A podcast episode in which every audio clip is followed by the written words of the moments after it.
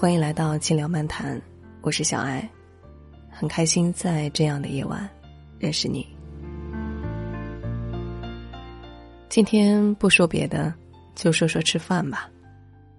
有一个朋友，保持了很多年的习惯，不管多忙，每个月一定要跟两个最好的朋友吃顿饭，菜品怎么简单都好，哪怕只是一碗炸酱面。有时候，跟朋友一起约着吃顿饭，并不是一件特别容易的事。自己就有过这样的经历，跟几个朋友约吃饭，每次微信上都说：“什么时候约着一起去啊？”对方回：“好呀，好呀。”可什么时候真的就成了一个未知数？有那么一天，订好了桌子，信誓旦旦的要去赴约了。碰巧领导临时让你加班，说好的聚餐又耽搁了下来。我问那个朋友：“你是怎么坚持那个习惯的？或者，时间久了，这种习惯会不会变成一个形式？”朋友说：“我一直觉得，朋友圈再多点赞，也不及和朋友吃碗面条。现代科技是很发达。”可是，毕竟不如面对面来的温暖。热气氤氲中，朋友见面聊天，相谈甚欢，还一眼就能看出你胖了，你有黑眼圈了，看你不太开心啊。这些真的不是在冷冰冰的电脑或者微信背后能够感知到的。那么，你有多久没跟家人朋友一起吃一顿热气腾腾的、推心置腹的饭呢？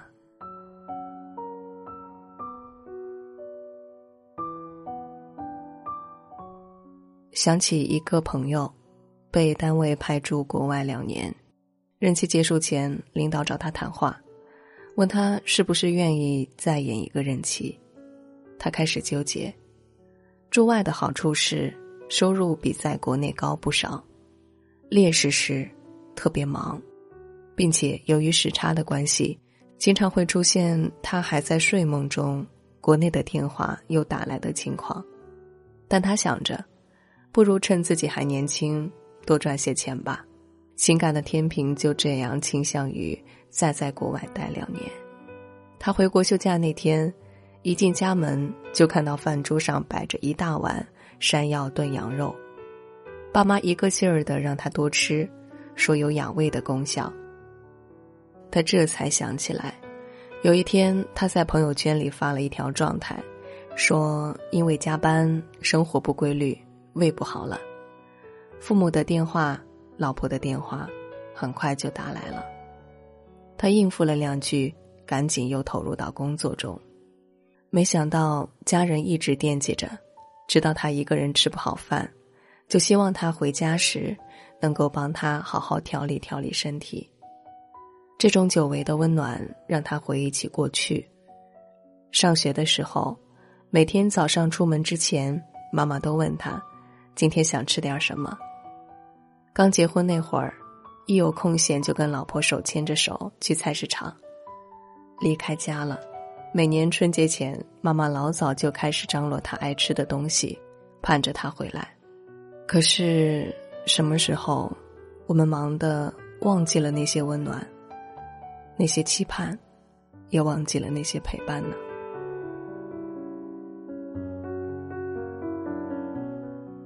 家人那么爱你，如果你忙得连吃口热饭的时间都没有，他们会心疼的；如果他们准备了一大桌你喜欢的饭菜，你却忙得没有时间回家，他们会失望的。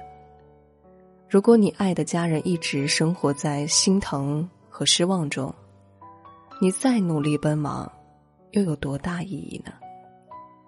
就因为那碗羊肉，他决定不再延期。他说：“年轻人要拼搏，要奋斗，这没有错。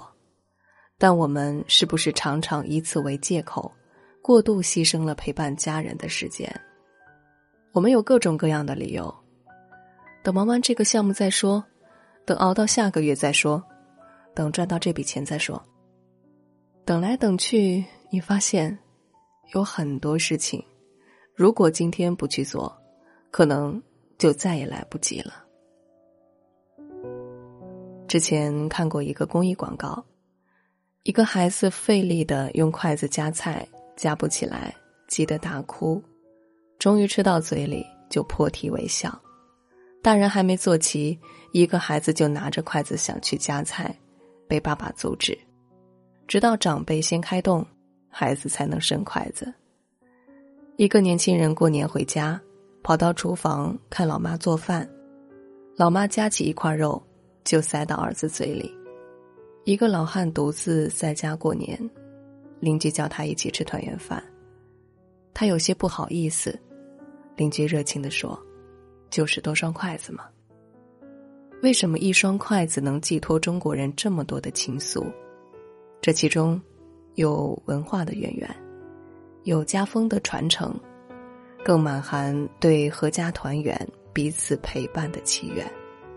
而现在呢，越来越多的人离开家乡，交通是越来越方便了，可回家的路却怎么越走越长了？通信也越来越便捷了，可是我们见面的时间怎么反而越来越少了？我们一起吃顿饭，怎么就变得越来越难了？我知道你很忙，是为了给自己和家人更好的未来。只是不要让忙成为不好好回家吃饭的理由，不要让电子产品冲淡了我们渴望彼此陪伴的温情。我知道你真的很忙，你有那么多事情你要去处理，但是有一件小事，叫陪家人朋友吃顿饭，这样的温暖，你一定不要错过。